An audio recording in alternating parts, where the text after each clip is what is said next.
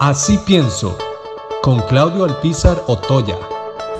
En días pasados eh, leían que las autoridades de la Caja Costarricense de Seguro Social llamaban la atención de la necesidad, de la urgencia que tiene el país para que eh, todos aquellos que están en el trabajo informal formalicen su situación ante la institución. Pero hay una contradicción alrededor de esta disposición de la Caja Costarricense de Seguro Social. Pues muchos que están en el trabajo informal o semi-informal, les digo dónde está la diferencia, eh, al momento de querer formalizar su relación con la caja,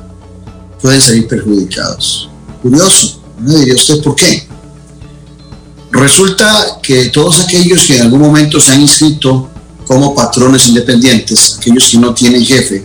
aquellos que se inventan un emprendimiento, un negocio,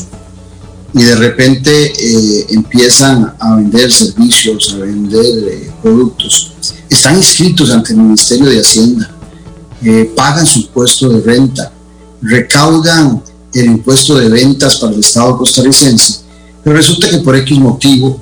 no se afiliaron a la Caja Costarricense de Seguro Social años después, esos trabajadores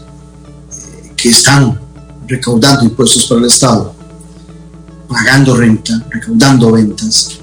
deciden que quieren venderle al Estado costarricense o por X motivo necesitan, están inscritos ante la Caja Costarricense de Seguro Social. Van y hacen la gestión,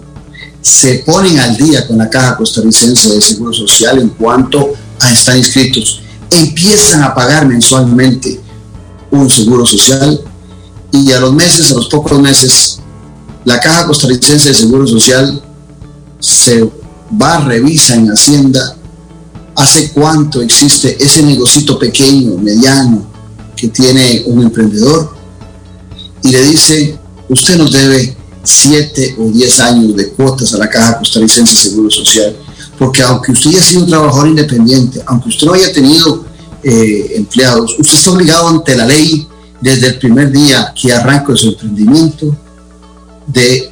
asegurarse con la Caja Costarricense de Seguro Social. No importa si usted está asegurado o en otra actividad que hace, en su actividad particular, tiene que hacerlo también.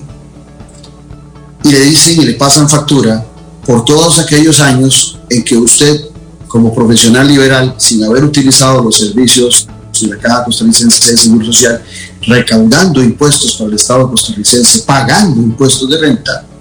le dicen que le debe un, millón, un montón de millones de colones a la Caja Costarricense de Seguro Social. Entonces la pregunta es, ¿tendrá el trabajador independiente interés de formalizar su relación con la Caja Costarricense de Seguro Social a sabiendas de que le van a pasar factura de años pasados donde no cotizó, pero no perjudicó absolutamente a nadie más que a él mismo, puesto que no estaba asegurado. Porque el trabajador independiente, cuando se escribe ante la caja, no tiene planilla, es él. Y tras de eso, cuando se inscribe, no solamente no tendrá que pagar el seguro social por lo que le corresponde a él como empleado, sino que también paga lo que le corresponde, perdón, lo que le corresponde como patrono el trabajador independiente paga el seguro el doble de lo que paga un trabajador eh, que lo hace para el Estado, para una institución privada, donde solo le rebajan, si mal no recuerdo, un 9 o un 10%. El trabajador independiente tiene que pagar ese 9 10% y también tiene que pagar eh, lo que corresponde como patrón, paga doble. Entonces la pregunta viene por acá